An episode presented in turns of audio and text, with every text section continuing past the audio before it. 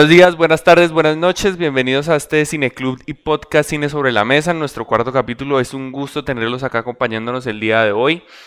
Hoy estamos pues muy felices en nuestro especial de animación, ¿no? Con un gran director que es Satoshi Kon, con una muy buena película, muy interesante, eh, muy pensante película que se llama Paprika del 2006 de este director que innovó lo, psicológico y la fantasía dentro de la animación.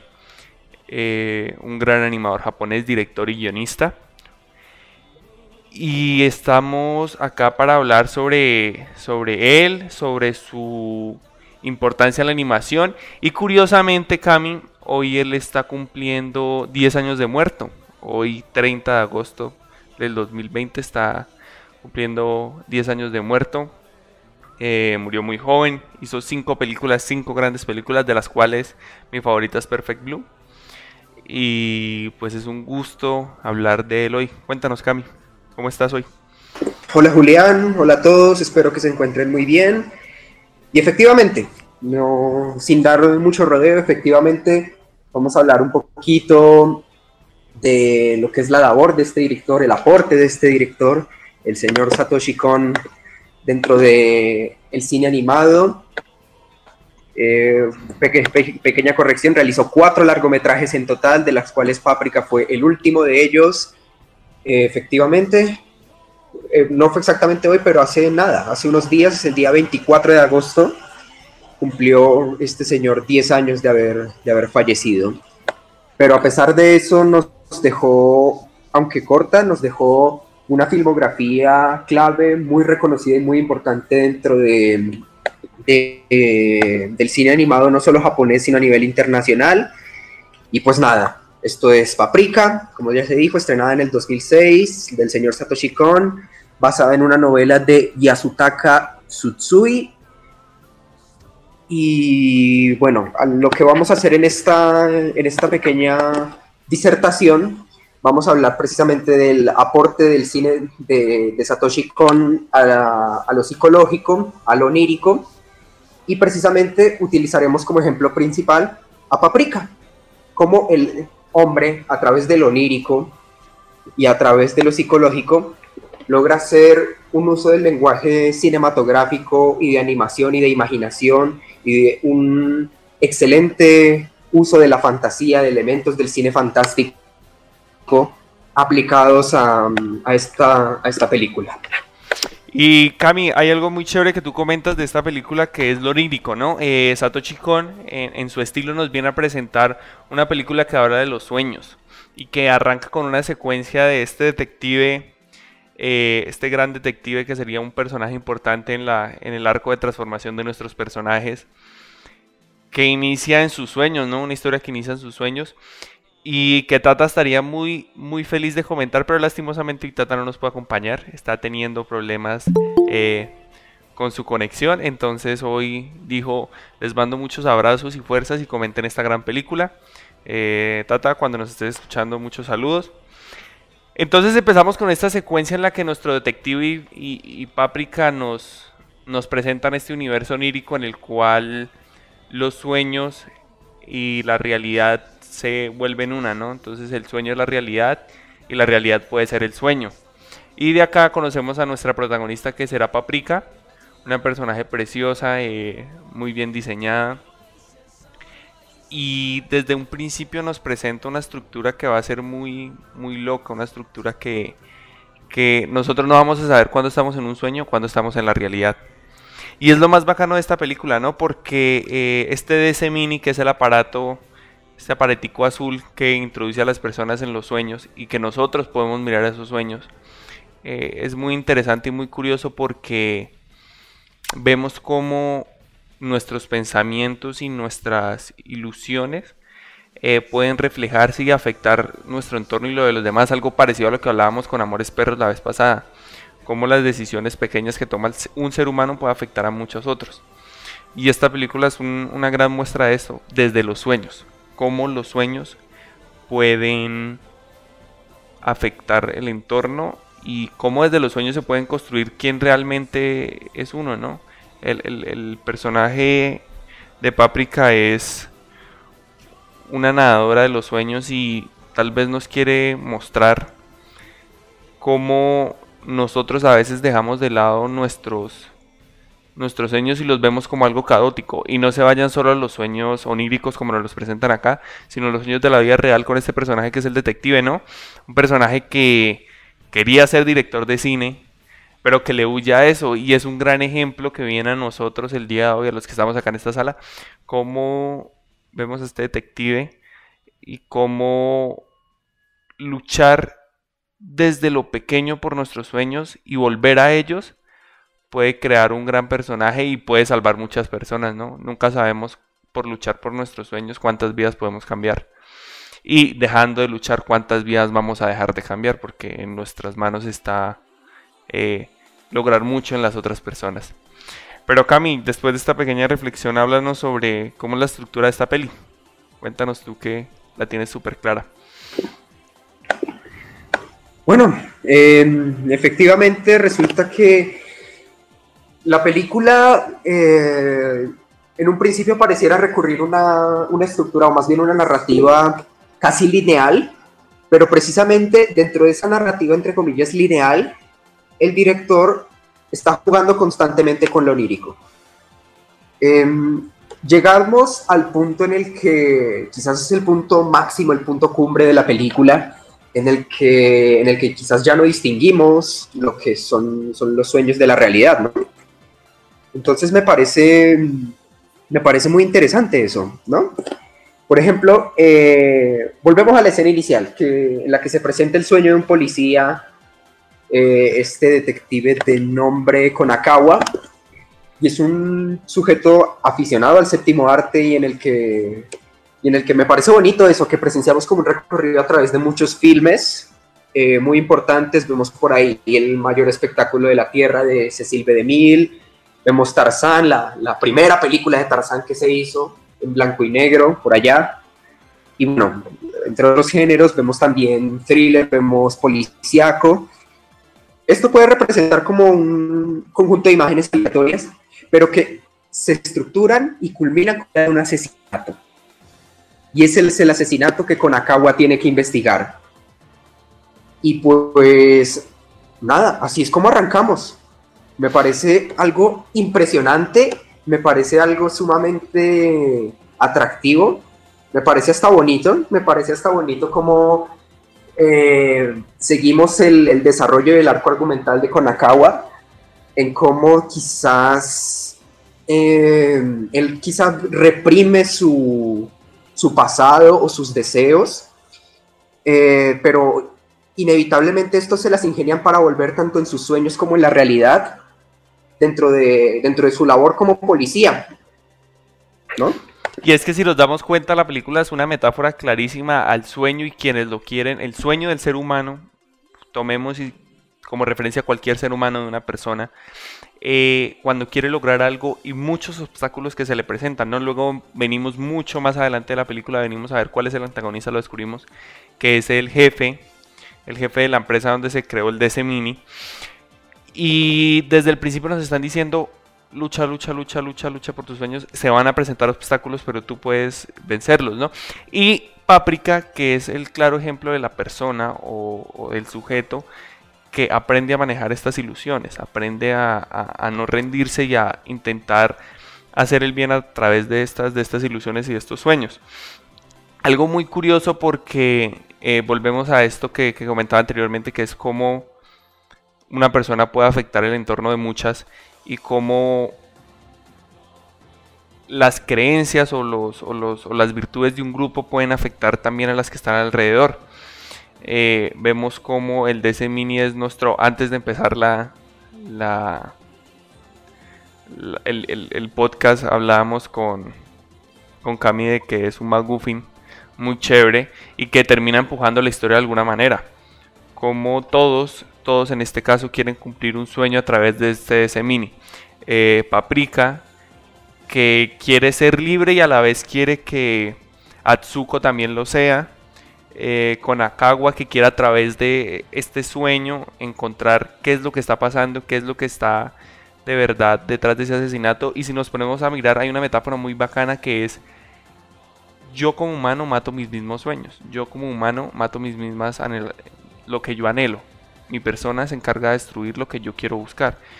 Y eh, luego vienen nuestro, nuestros doctores, el que es súper inteligente y quiere que se mantenga el, el DCI mini, el DC mini, que es su sueño y su más grande logro. El jefe, que no cree en estos sueños, que cree que es un ser superior por poder manejar los sueños y quiere hacerlo, ¿no? en un momento vemos como la película se, se, trastorna y se, se, vuelve todo un juego de yo soy el jefe y tiene que estar bajo, bajo mis órdenes.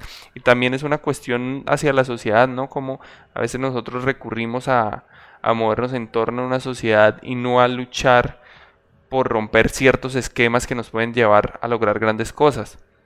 Luego de esto saltamos a nuestro objeto eh, de antagonista que termina siendo el otro doctor, este doctor eh, Osanai, que lo vemos enamorado de, de Aksuko y luego termina siendo este clásico giro de el que me da más el malo. Y algo muy bacano y algo que me parece muy chévere de esta película es cómo eh, Satoshi Kon trata el romance de, de Atsuko con nuestro Tokita, con este gordito que termina siendo muy importante en la historia y que es un gran personaje que nos llena de mucho contenido cinematográfico y que termina siendo un romance muy bonito y muy tierno, más que todo la forma por la que lo tratan, ¿no? Normalmente se critica mucho cómo plasma un romance y que no sea cursi, me parece que esta, esta película lo logra de una manera muy, muy chévere. Por ahí veo que nos están hablando en el chat, Cami. Cuéntanos qué, qué nos dicen.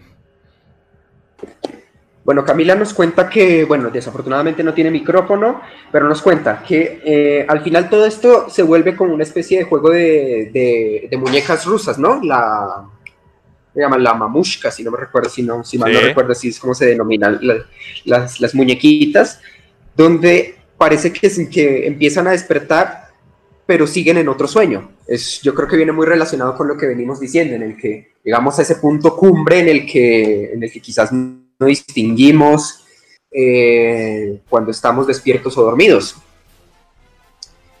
Em, ¿Qué más decimos por acá? Esquimal, una matriosca de sueños que precisamente eh, pasa, pasa, incluso en Inception hacia, hacia el final de la película.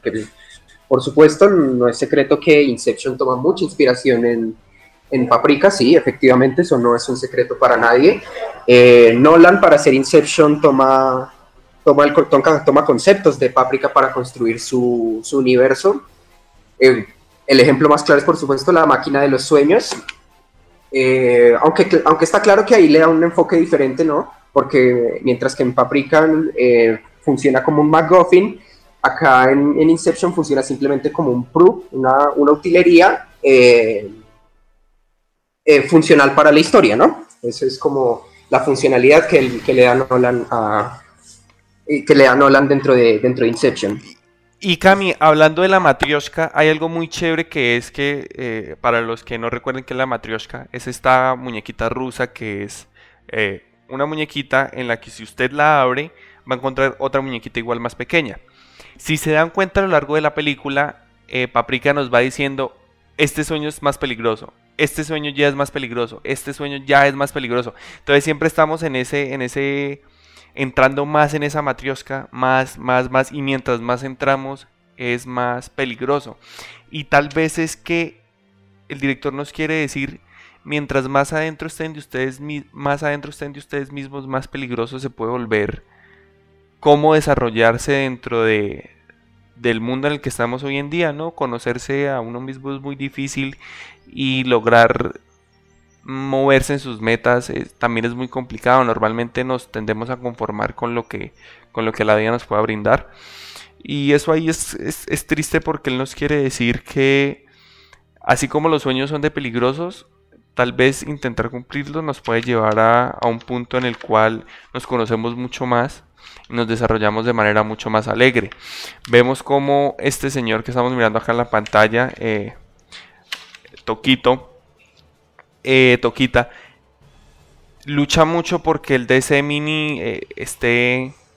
esté bien y no le pase nada. ¿Por qué? Porque ese es el sueño de él. Incluso arriesga su vida en la película y ataca a los que quiere y a las personas que ama porque ve que está perdiendo este sueño.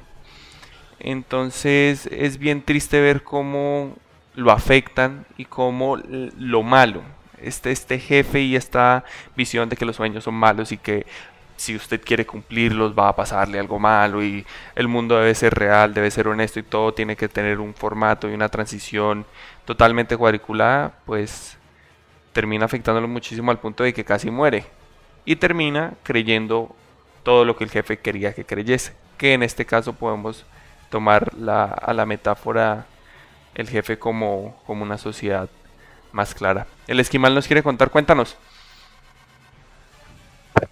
Bueno, precisamente, y perdón por volver a meter a Inception acá, eh, pero es, es, interesante porque en Inception pasa lo mismo, como cada vez que uno va más hondo, eh, cada vez que uno va eh, abriendo más la matrioshka y sacando más muñecas se vuelve más peligroso, creo que porque precisamente entre más uno, entre más hondo uno vaya en materia de sueños, más incomprensibles se vuelven, en el sentido quizás de lo, no por decir primitivo, eh, sino como, como, como esos instintos primordiales que a veces nos cuesta tanto entender por lo que pues, se supone que estamos en una sociedad civilizada y hay muchas cosas que nos han enseñado a reprimir.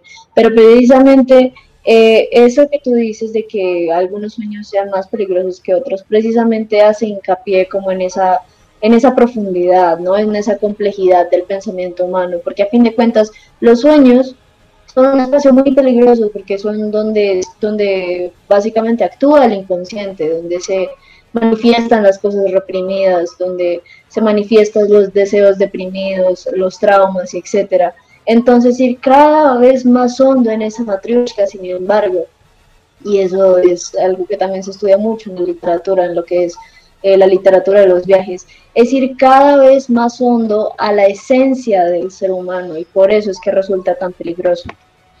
Eso es muy cierto.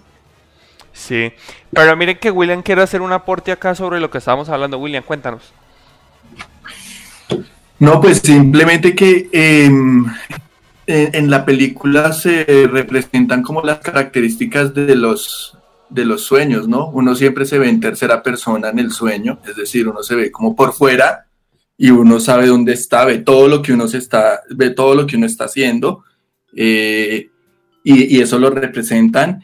Eh, utiliza siempre, siempre en los sueños nosotros evocamos situaciones o cosas que pasan en nuestros días y eso se representa en el, en el, en, los sueños. Por ejemplo, el, el, el protector de pantalla que tiene el policía es la puerta que él ve del, del, del creo que es del bar, una vaina así. sí, del bar. Hay un momento en que apuntan el, el, el, computador y el fondo de pantalla que él tiene es lo que él está viendo en el sueño. Entonces muestra un poco como que eh, no es, tenemos una segunda vida en los sueños, ¿no? Y que es como un, un, un segundo plano de nuestra vida real, están los sueños, ¿no? Eso, eso me pareció muy chévere. Y de hecho uno al comienzo no sabe, cuando terminé de ver la película o a medida que yo la iba mirando, yo decía, la película creo que empieza con un sueño y tiene que ser un sueño porque, pues, o, o, o yo, o por lo menos yo lo entendía así, porque, porque se muestra es Paprika y Paprika es como ese, como ese alter ego de la chica en los sueños, ¿no? Entonces eso, eso me pareció muy chévere en la película. Totalmente, William, totalmente. De hecho, precisamente ahí es cuando eh, me parece algo bien interesante que pasa con el personaje de Paprika a lo largo de la película, y es que eh, Paprika viene a representar efectivamente eh, como una especie de... En un principio yo diría que es una especie como de avatar, un avatar que tiene la doctora Atsuko a la hora de, de introducirse a sí misma de los sueños, pero conforme avanzamos en la historia vemos que efectivamente Paprika es toda una persona propia, tiene, tiene, su, tiene sus propia, su propia perspectiva, su propia personalidad, su propia forma de hacer las cosas. Y, vemos sobre todo en el último tramo de la película, en la última media hora, en cómo ese, ese avatar comienza a desligarse cada vez más de su, de su usuario, incluso se le empieza a revelar. Entonces es ahí cuando creo que saca la película, como que saca sus cartas y pone, pone sobre la mesa un tema bien interesante y es como, eh, como también incluso dentro de los sueños, eh, como los sueños nos pueden permitir incluso visualizar escenarios ideales, escenarios que, que quisiéramos que fueran reales, ¿no? ¿Cuántas veces no nos ha pasado que soñamos algo y lo que pasa en el sueño nos gusta mucho, es un sueño chévere, decir, digarlo de algún modo, es un sueño que, que, nos gusta lo que pasa en este sueño y al despertar eh, sentimos un anhelo de que ese sueño sea real, de que ojalá lo que vimos en ese sueño sea real. Entonces, eh, viene muy de la mano con lo que Konakawa viene haciendo con la entrada de, del bar a, a encontrarse con Paprika en repetidas ocasiones, porque aunque este es un otro apartado distinto que es el Internet, pero ahí viene algo y viene de la mano de una frase espectacular que dice Paprika, y es que el Internet y los sueños son algo similar, y es que son áreas donde las mentes reprimidas pueden escapar. Y es que lo curioso es que la, gracias Cami, la película es una crítica re fuerte a, cómo son los sistemas sociales. No sé si recuerden que hay una escena en la que hay eh, los sueños ya están llegando a la ciudad, que esto es otro apartado muy bacano del que vamos a hablar más adelante. Los sueños ya están llegando a la ciudad y hay una parte de, estos personajes que están dentro de los sueños que tienen falda, ¿no? Que son mujeres y su rostro es un celular. Y a ellas se les acerca cámaras y se ponen debajo de la falda y le toman fotos. Entonces es como que este proceso de que nos lo reiteran varias veces de eh, de tal vez prostitución mental hacia los aparatos tecnológicos y cómo nos vamos regalando de a poco a, a este proceso del consumismo internauta, ¿no? Cómo dejamos de ser nosotros y somos uno más de ese golpe internauta, internauta que se, que se ve ahorita. Movemos, nos movemos de acuerdo a cómo las tendencias se están moviendo y cómo eso es un irrespeto para nosotros mismos, porque si se dan cuenta, claro el sueño le está tomando una foto al sueño debajo de su falda. Claro, como que el, como que el, Dime, Cami. Como que el internet nos permite ser lo que no podemos ser en la vida real, algo así. Sí, y no solo eso, vemos cómo el internet altera lo que somos como personas. Es, es muy chistoso ver, eh, ya saltando un poquito, saltando de estructura, vámonos a arco de personajes y tomemos al, al desfile de sueños como un personaje en ningún momento nos representan al desfile de sueños como algo malo, al contrario, es algo muy bonito, un recurso muy utilizado en la animación japonesa, muy, muy utilizado por Miyazaki en el viaje de Chihiro, como vemos eh, cuando la niña y los papás llegan y ellos empiezan a comer y aparecen los sueños y los, y los fantasmas y, y los dioses y todo este juego de personajes clásicos de la mitología japonesa eh, y que se ven varios directores ahorita. Eh, Makoto Shinkai en Perfect Blue en Perfect Blue, qué pena, en, Your Name, como utiliza también las costumbres, eh, las costumbres japonesas, las costumbres culturales japonesas para mostrarnos ese, ese mundo de dioses y de, y de fantasmas. Y acá Satoshi Kon nos muestra los sueños como algo muy bonito, algo muy alegre, muy estético, que si se ven alterados para mal pueden hacer daño. El desfile de ellos, muchas veces a lo largo de la, de la película se preguntan eh, y hacia dónde va este desfile. Y si se dan cuenta, el desfile pasa por lugares muy inhóspitos y muy muertos para llegar a una ciudad que es algo muy, muy vivo. Es algo lleno de gente, es algo lleno de, cultura, de, de choques sociales, de conflictos, de dilemas políticos, económicos. Y todo el tiempo van en camino a esa ciudad. Cuando llegan a la ciudad, vemos que aparece por fin el jefe en su máximo esplendor y dice algo como, esto no puede ser, que las ilusiones estén en la ciudad, en el mundo real no puede ser, por eso yo las voy a eliminar. Y vemos cómo él las apaga y, y dice después cuando eh, Paprika se empieza a tomar el, el, el sueño de, del jefe, vemos cómo dice quién se está tomando mi sueño. Y si representamos a este jefe como el proceso natural de la sociedad actual, podemos ver que es una escena en la cual nos están diciendo nosotros estamos a merced de algo. ¿Cómo hacemos para detenerlo? ¿Cómo hacemos para confrontarlo? Y, nos dice que es a través de los sueños. Entonces es muy chévere como, como este desfile muy bonito, muy, muy bonito. Me parece una, una proeza de la animación. Y lleno de cositas, ¿no? Lleno de cositas del cual se puede hacer un análisis mucho más profundo. Y como hasta las muñecas que estamos viendo acá en pantalla eh, son son súper representativas a la hora de demostrarnos cómo estamos a los pies de ciertas situaciones de la vida cotidiana. Entonces es un análisis muy bacano el que se le puede dar al desfile, cómo a veces mucha gente lucha para que una sociedad no, no sueñe y busque sus ilusiones y luche por ellas. Acá Ali Lorena nos contaba, eh, oye, cuéntanos, el esquimal acá nos está escribiendo bastante, cuéntanos, cuéntanos todas, todo eso que tienes para, para nosotros ah, no, pues es que, pues algo que, una pregunta que yo tenía como a lo largo de toda la película eh, que eh, Lorena mencionó ahorita, pues precisamente es, finalmente, ¿cuál es la naturaleza de Paprika, no? Yo estaba pensando que Paprika no se podía reducir a ser un alter ego de la doctora, porque él, eh, pues con Akawa la ve al principio, ¿no? En la vigilia y tiene una sesión como privada con ella y ese tipo de cosas. Entonces estaba pensando que era como algo así como un doppelganger, o no sé si acabo estaba haciendo una proyección como de lo que veía en el sueño al personaje de la doctora en la vida real, pero finalmente eh, Paprika siempre está detrás de la doctora y la única, el único momento en donde ambas entidades se separan y ambas son capaces de tomar decisiones aparte y se materializan aparte es finalmente cuando pues, los sueños se adueñan de la realidad, ¿no? Entonces, eh, como constantemente la durante la película, porque la primera vez que me la vi yo pensaba que eran dos personas aparte. Pero sabiendo que es una misma persona, pues yo me puse a pensar, bueno, ¿cuál es la naturaleza práctica? No es, sencillamente un alter ego, es un avatar, es un doppelganger, pues yo, yo me voy como por el sentido de que sea un doppelganger, quizás no es como un doble eh, de la doctora físico, sino, sino en ese sentido de una proyección, ¿no? Son dos personas distintas que a la vez son una sola.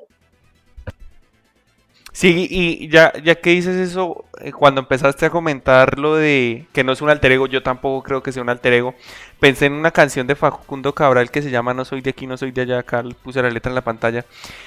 Y vemos, hay, hay una escena en la que ya el conflicto está en su clímax máximo y Paprika tiene una discusión con Atsuko. Y Atsuko intenta decirle como yo amo a, a Tokita, pero no lo dice. Y Paprika lo nota porque en sí Paprika también tiene cierta esencia de Atsuko.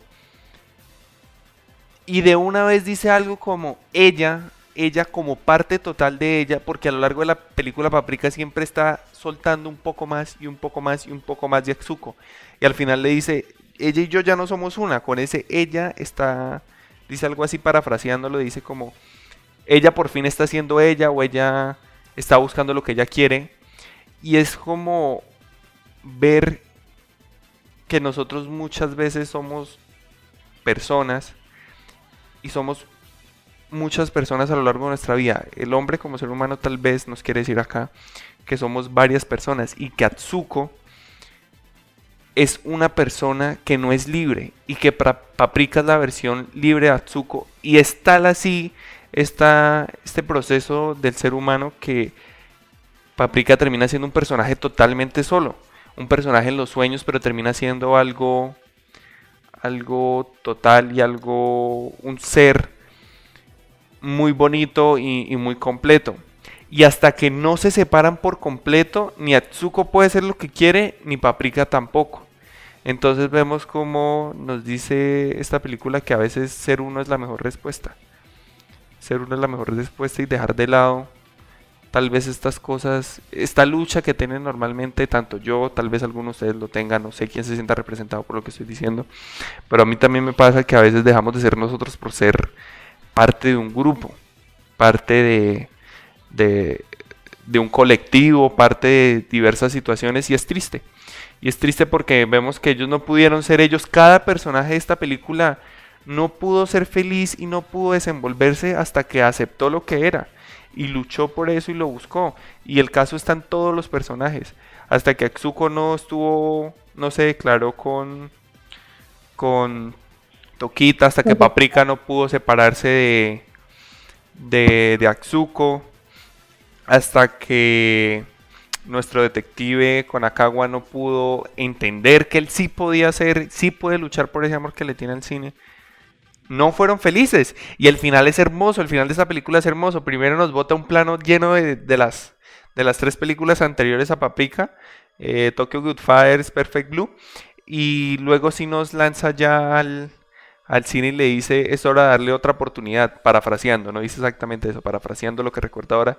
Y es eso, el, el director nos tuvo toda la película, toda la película, toda la película para decirnos, desen una oportunidad. Y eso, Dinos. que eso me parece interesante porque finalmente creo que la única película, la única persona en la película que es verdaderamente libre es Toquita, porque Toquita se mantiene fiel a su esencia y se repite durante toda la película. Toquita es un niño un cuerpo de adulto. Eh, no es hasta que hay como ciertos actos tensionantes, como cuando Kuko finalmente lo confronta y lo regaña re feo, que Toquita resulta conectándose pues, al sueño de Himuro, eh, que realmente vemos como un esfuerzo como de Toquita, como de pues, dejarse, dejar su ser aparte por otras personas y finalmente Atsuko tiene que ir a remendar ese error al final. Pero él empieza siendo un niño en la película y termina siendo un niño en la película. Eres la única persona que está eh, verdaderamente libre y la razón por la que quedó atrapado en el sueño quizá es porque después de confrontarse con la doctora Tsuko, pues intentó ser otra persona, intentó dejar su personalidad aparte para ser algo que Atsuko quería que él fuera, para cumplir con las expectativas de Atsuko. Y ya finalmente pues resulta retractándose de eso cuando pues intenta eh, sacarlo del robot y cuando lo abraza y toda la vaina y se confiesa y pues le dice que finalmente él como un ser inocente que era pues era lo que le gustaba a ella de él. Sí, y, es que es muy chévere, o sea, de verdad es muy bonito y muy tierno como este director, dentro de toda esta cuestión de, del, del asesinato y de, y de la relación y del invento y del jefe, hay un discurso psicológico muy lindo y esto es algo que, que este señor eh, Satoshi Kon trata de una manera muy, muy, muy simple, pero es tan simple y la trata tanto en la cotidianidad que nosotros no la notamos, porque a veces lo más difícil, alguna vez decía eh, Cortázar que lo más difícil es lo que nosotros creemos hacer bien cada día, ¿no? La cotidianidad suele ser lo más difícil, convivir con, con mis papás, convivir conmigo mismo, el trabajo, el estudio. Se nos dificulta mucho y a veces cosas mucho más grandes las logramos solucionar de manera, con mucho esfuerzo, pero de manera más fácil. Y él nos dice como el valor de las relaciones es muy importante y siendo yo voy a encontrar gente que me ama. Siendo yo de una manera positiva, no como un yo que eh, pongo a mi merced cualquier cosa a pesar de que afecto a los demás, no tampoco ese es el sentido. Si como vemos algo muy chévere que nos decía acá anteriormente la chica que nos hablaba, que en este momento se me olvida el nombre, eh, es el valor que tiene el, personaje de ser el mismo y cómo esto construye una relación muy bonita. Entonces es muy chévere cómo el director nos trata trata esto. Oye, Condor, ¿no tienes micro? Creo que no. No, esto es un no. Cami, ¿qué nos dice ahí Condor? Vale, de acuerdo, tranquilo, Condor. Acá nos encargamos de comunicar tus ideas. Todo sea para que vueles libre. Todo sea para que vueles libre. bueno, eh, nos comenta que precisamente eso es algo que le gusta mucho en los personajes de esta película y es que en, casi todas las películas los personajes saben qué hacer o tienen las cosas resueltas. Bueno, esto puede ser cierto. Por ejemplo, el, el ejemplo más obvio que ahorita, ahorita seguimos mencionando a Inception, los personajes, los personajes en esa película son más como como amuletos, si se quiere, y están vistos más como de una forma para... Roles actantes claros. Sí, exactamente, y para, y para, digamos, tiene un rol quizá más expositivo o, explicativo para, para funcionar, para explicar cómo funcionan las reglas dentro, dentro de este mundo. Es decir, como que ya se las saben todas, o casi todas. En esta película, en cambio, los personajes vemos que son gente bastante más humana y tienen personalidades muy diferentes y, y no tienen las cosas resueltas prácticamente. En muchos momentos no saben qué hacer. Incluso. Precisamente porque están lidiando con el ámbito del sueño, diría yo, y pues los sueños sí son algo, son pues inesperados, son impredecibles precisamente. Entonces pues están confrontando constantemente a los personajes con esa otra edad que sin embargo son ellos mismos, ¿no? Son sus propios deseos reprimidos, son sus propios eh, anhelos, son sus propios traumas, ese tipo de cosas. Y acá hay una contra muy bacana porque en la academia, los, los que hemos estado acá en la academia de cine, nos dicen mucho roles actantes claros. A mí no me venga con que no me va a definir quién es el protagonista y el antagonista o que no me va a decir quiénes son los objetos de valor dentro de la historia. No, acá me dice todo claro antes del minuto 10 y acá muchas personas lo sabrán, así no lo pintan, así lo dicen los libros de guion, así no lo dice Sid Fiel, lo dicen todos. Pero esto es un logro más de esta película. Eh, como un grupo de personajes que de pronto dentro de la historia sí son... Tienen personalidades muy marcadas porque tienen una construcción y un arco de transformación muy bacana. Pero hasta el final de la película no vemos la importancia que tienen ellos dentro de la resolución de los sueños, ¿no? Terminan siendo, cada personaje termina siendo un factor súper importante y aunque no tienen mucho en común las dos, tres historias que se trabajan acá, están estrechamente conectadas por los sueños y las personalidades de los personajes. Eh, este man, el, detective, está enamorado de, de Paprika y no está enamorado de Paprika, realmente está enamorado de él cuando está con Paprika, porque cuando está con Paprika logra obtener sus sueños.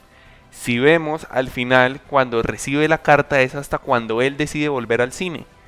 Y es por eso, porque él se da cuenta que no estaba enamorado de Paprika, sino estaba enamorado de la capacidad que tenía ella de mostrarle sus anhelos y que él podía ser feliz dentro de esos anhelos. Entonces está muy chévere cómo los sueños conectan a todos estos personajes y cómo el desfile es una locación que sirve para mostrarnos la belleza del sueño, todo lo que tienen, todo lo que puede tener la cabeza de una persona, porque si nos ponemos a mirar también, el desfile puede ser el sueño de una persona junto al de muchas otras. Entonces, eh, hay objetos, locaciones y, pinzas y índices que son súper importantes en la historia. Entonces acá Cóndor nos decía, Cami, Sí, nos dice que, no podía dejar de pensar que, bueno, yo también pensé eso, Condor, que el, director es este personaje que se llama Inuis, el, profesor Seijiro Inui, eh, se parece, tiene un físico bastante parecido al del profesor X de los X-Men. Es imposible no hacer la relación. Muy cierto. Sí, sí, sí, sí, sí, es muy chistoso, ¿no? Porque llega de la nada como llegaba el Doctor X, así en su sillita de ruedas y aparece la... Acabamos de ver una escena de él, curiosamente, acá, acá en la transmisión de la pantalla, mírenlo como aparece de la nada y con su cara seria y es, muy curioso la estética del personaje. Entonces, para seguir avanzando en el, en el conversatorio, ya venimos de tocar la estructura lineal de nuestra película y cómo dentro de esa linealidad hay una, un desarrollo onírico muy lindo, muy chévere. Eh, vemos cómo es el arco de transformación de los personajes y qué representan estos índices de los personajes dentro de una historia. Ya descubrimos lo íntima que puede ser, lo analítica hacia los procesos del ser humano que puede ser, pero saltémonos a algo más técnico, vámonos para la animación, para la fotografía, para el sonido. Eh, una película que prácticamente no tiene soundtrack o banda sonora, eh, pero que cuando suena en este desfile es maravillosa. Y también vámonos para, para comentarios. ¿Quién no le gustó la peli? Eh, mientras vamos tratando esto de la luz, el sonido, la animación. Alguien también que nos comente qué no le gusta, por qué no le gusta y, y qué siente que hubiese, hubiese sido mejor en ese momento de la peli. Entonces, Cami, ¿qué nos cuentas acá de la iluminación? Que precisamente estamos viendo escenas con mucha iluminación. Cuéntanos, iluminación, fotografía, arte.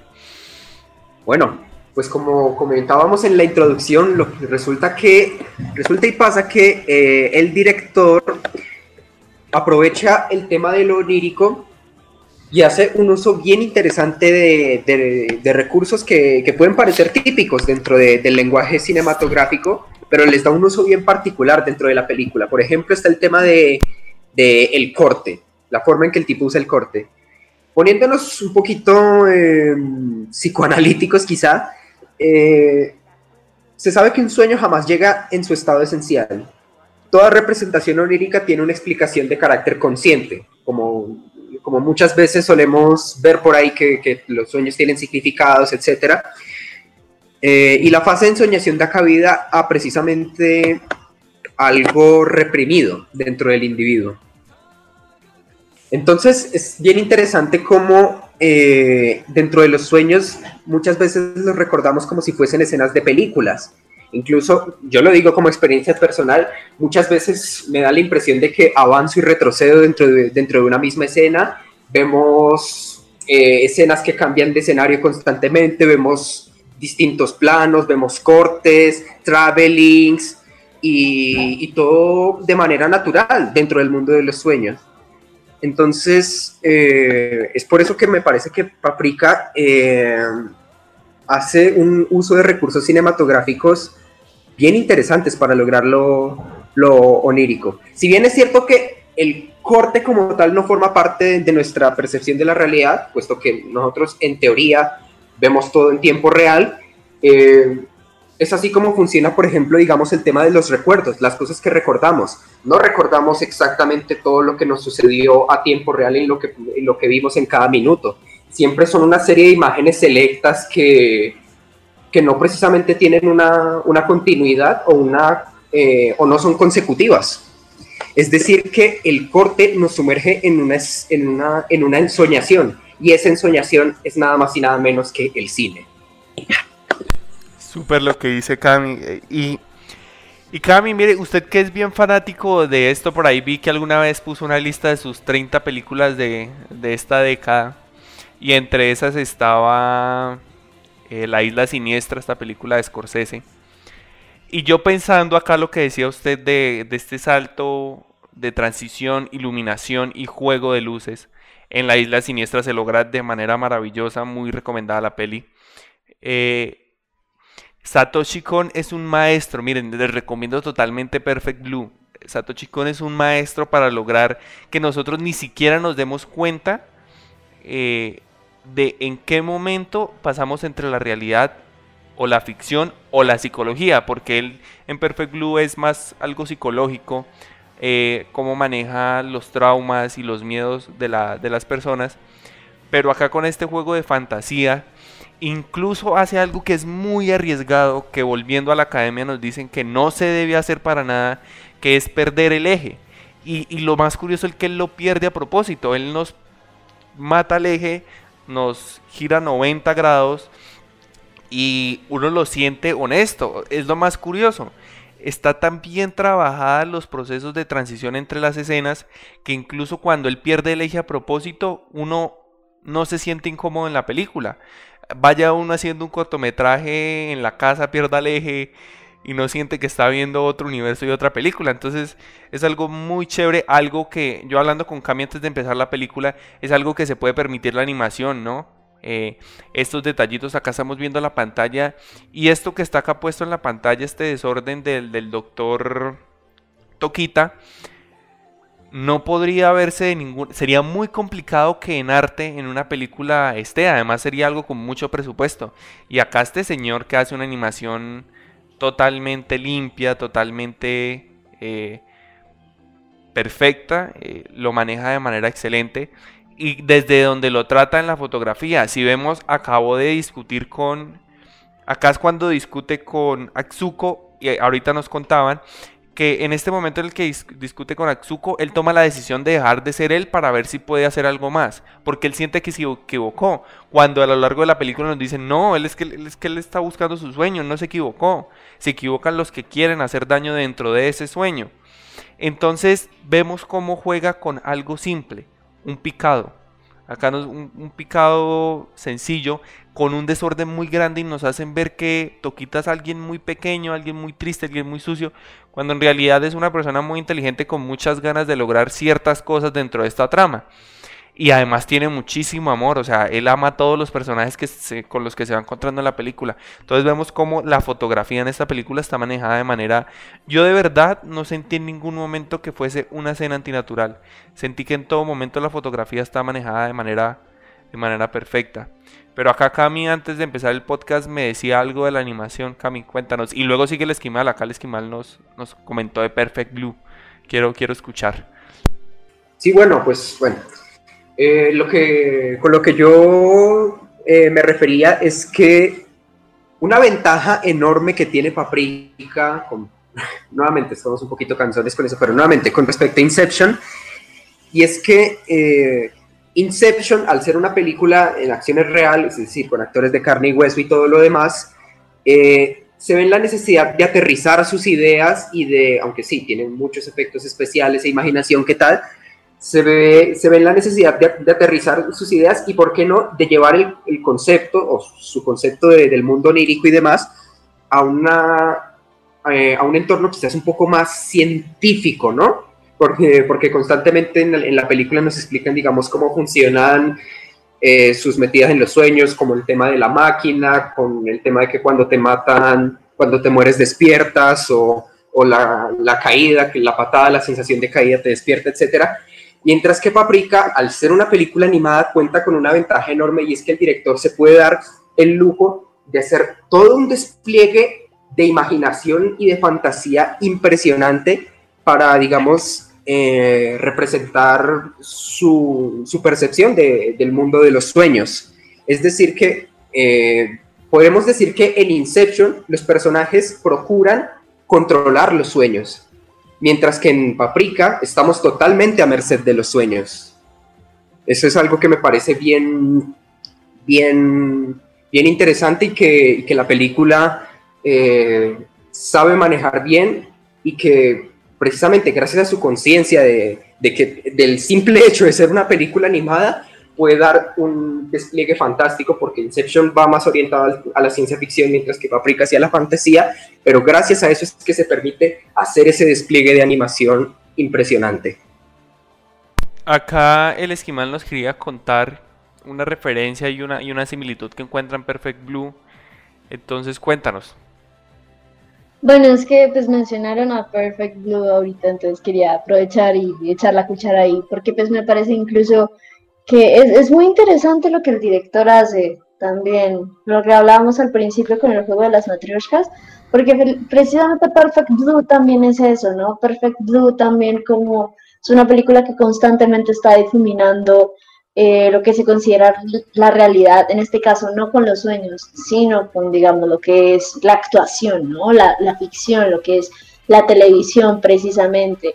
Y me parece fantástico que lo hayan metido como una película dentro de Paprika, porque eso lo hace, lo hace una producción como yo diría autoconsciente, por decirlo así, y es le agrega como un nivel incluso más hondo de profundidad a lo que Perfect Blue ya tenía de por sí, porque pues The Perfect Blue es una película, a diferencia de pues Paprika, un poco más densa emocionalmente, um, y si bien uno creía que las cosas seguramente ya estaban resueltas con base en el final, esta película le vuelve a añadir como un nivel más de profundidad precisamente porque Perfect Blue es una película que trata de esa diferencia entre la realidad y pues la actuación, la realidad y la película en la que está participando esta nena, la idol de Cham.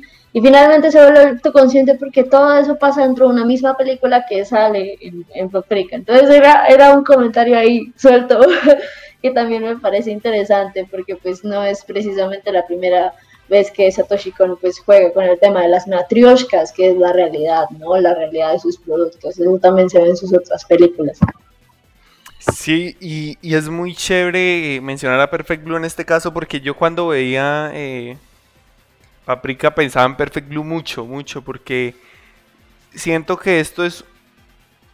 A mí me gusta más Perfect Blue, pero siento que en esta el, el director se arriesgó a ir a algo más. Dijo, ya traté lo psicológico, porque no me meto al alma, por decirlo así, a, a, los pensamientos más profundos, a los pensamientos que ya no son realidades, sino que son actuaciones, que son eh, oníricos.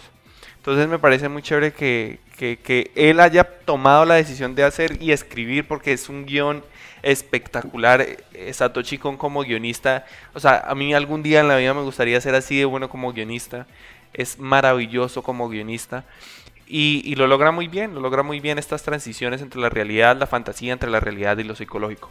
Para ir terminando acá nuestro podcast del día de hoy, eh, Cami, ¿qué nos quieres entonces, decir? Entonces, sí, para cerrar, digamos, el tema de, al menos de lo técnico, lo visual o de, o de los recursos cinematográficos que usa, ahí menciona, voy a mencionar también cómo el director usa el fundido, que es precisamente... Mm, Podrá sonar yo creo que un poco obvio, pero por ejemplo, nosotros, por ejemplo, cuando cerramos los ojos para, para ir a dormir, por ejemplo, eh, nos fundimos y le dejamos la puerta abierta al inconsciente. Es más, hay quienes dicen, a excepción de cuando estamos dormidos, de que al tener los ojos cerrados es como el momento de potenciar los, los otros sentidos o nuestras demás receptores sensoriales. Es decir, como que bloqueamos el estímulo visual y dejamos abierta, abierta la senda para para otros sentidos y otras percepciones. Entonces, eh, por ejemplo, eh, uno de los científicos, el doctor, eh, el doctor, no sé si es el doctor Shima, alguien, alguien corríjame. Sí, el doctor Shima. El doctor Shima, en un momento de la película, empieza a decir incoherencias, sonríe, se arroja por la ventana, y mientras está suspendido en el aire en cámara lenta comienza un fundido. La pantalla se pone en negro y súbitamente el mundo onírico irrumpe. Aparece de golpe en la escena y empezamos con las criaturas extrañas y con los elementos de la vida cotidiana cobrando vida y es como el, el descenso hacia el abismo. El todo eso para representar que el científico está atrapado. Entonces es como el, eh, justo gracias a través de ese fundido se abren las puertas del mundo onírico. Eso me parece una representación bien bacana y bien interesante porque precisamente con el fundido que hacemos en nuestra vida cotidiana, que implica cerrar los ojos, le abrimos las puertas a un mundo de, percepciones y de, y de sensaciones eh, que quizás pasan desapercibidas dentro de nuestro estímulo visual. Sí, súper. Súper, Cami, tienes toda la razón. Recursos, recursos. Este, este director no se cansa de usar recursos y recursos y recursos. Más que todo por eso visualmente la película nunca aburre. Pero acá quiere aportar William. William, cuéntanos. ¿Qué, comentario nos quieres?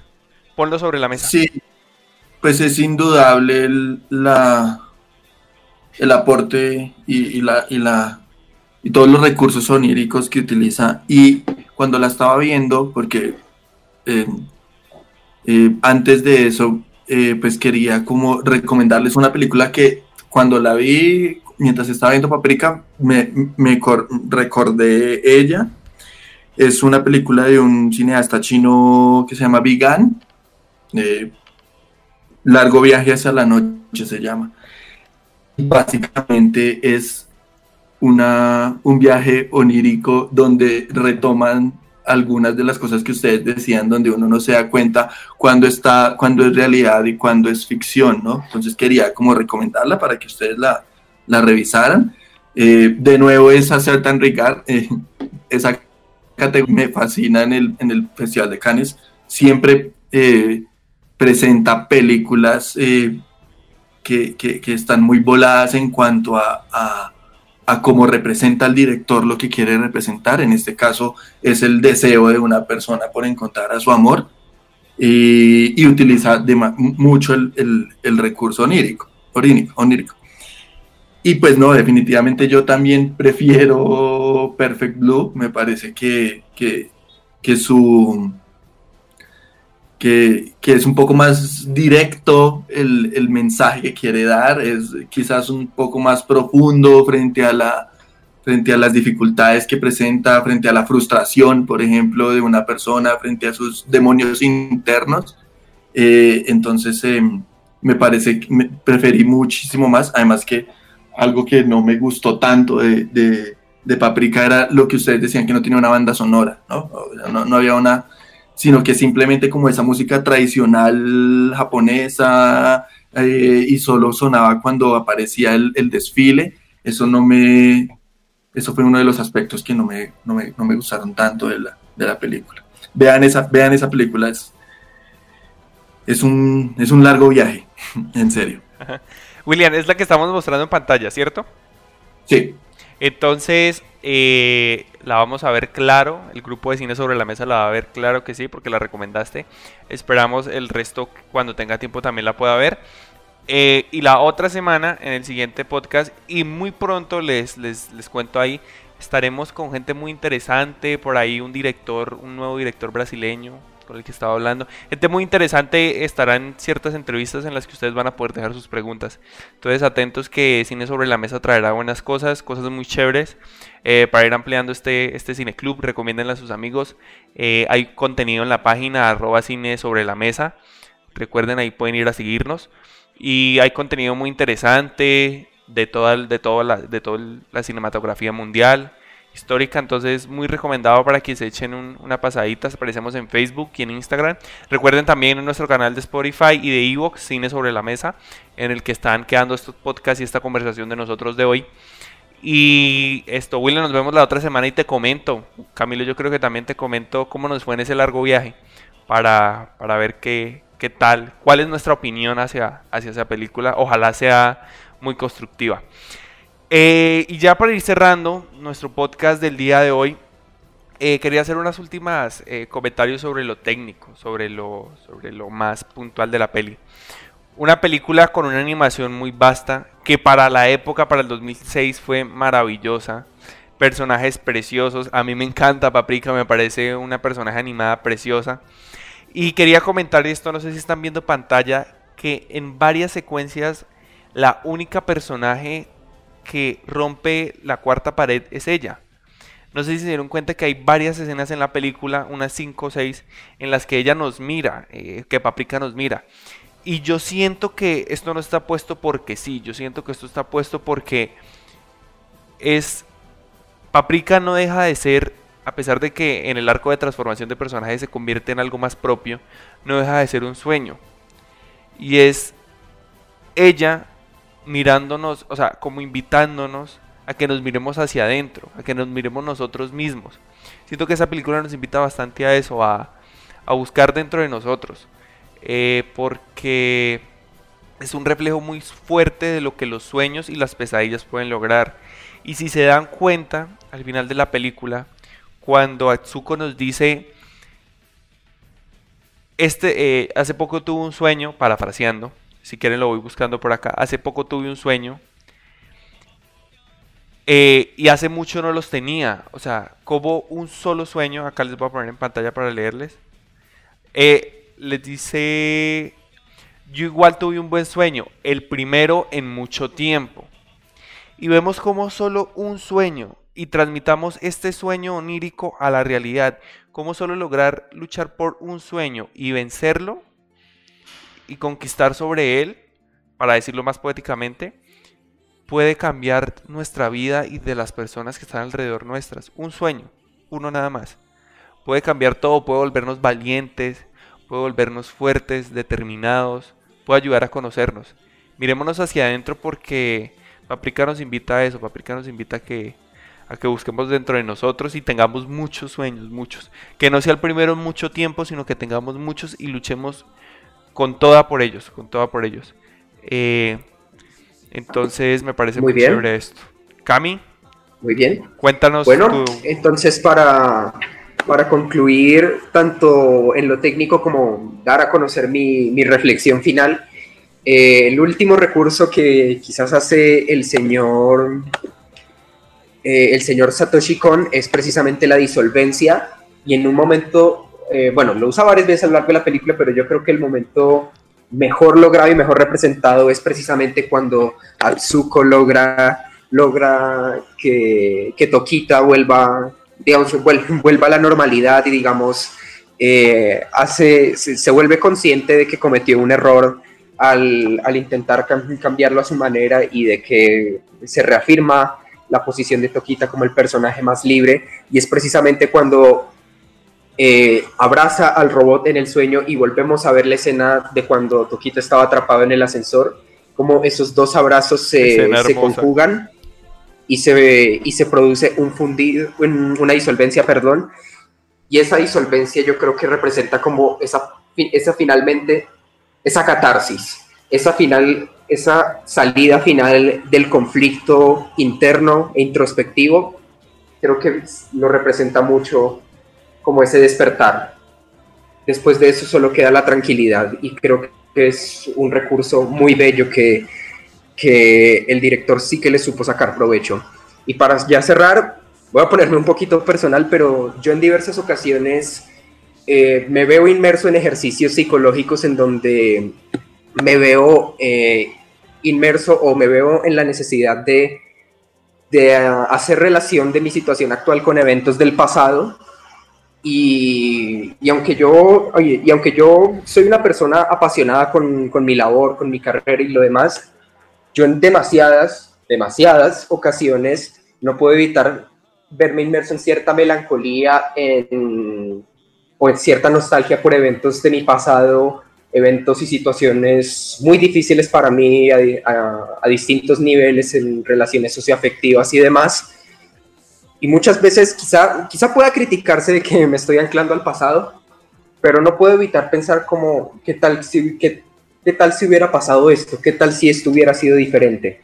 ¿Quién sabe cómo se resuelva eso? A lo mejor tendré que hacer también yo un ejercicio de catarsis muy bravo, eh, pero precisamente eso es algo que quizás yo tengo en común con el personaje de Konakawa, que es mi personaje favorito de la película, y es que precisamente eh, eh, yo todavía estoy en la, en, la, en la, lucha por eso, Konakawa sí lo consiguió, y estoy como quizás en, en el cierto forma de a través de mis sueños, porque en mis sueños vuelven a, muchas veces en mis sueños vuelven a, a acecharme estas situaciones y estas escenas de mi pasado, en el que finalmente pueda quizás hacer la paz con ellos. Así que eh, es una lucha constante y en la que seguro, en la que más de uno, no solo yo y no solo con Acagua se ve inmerso y, y en la que se sigue adelante. Vamos a seguir qué pasa en el próximo sueño. Y ya saben, desde Cine sobre la Mesa los invitamos a que sueñen, a que luchen. Sabemos todos que tanto Cami como los que nos escucharon hoy los que nos van a escuchar desde el podcast eh, tienen problemas y tienen luchas, pero sueñen.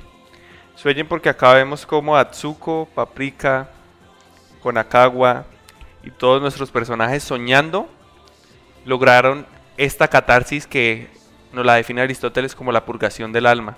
Purguémonos, purguémonos para para poder lograr estar bien con nosotros mismos, porque si logramos estar bien con nosotros mismos y soñamos, vamos a estar bien con los demás.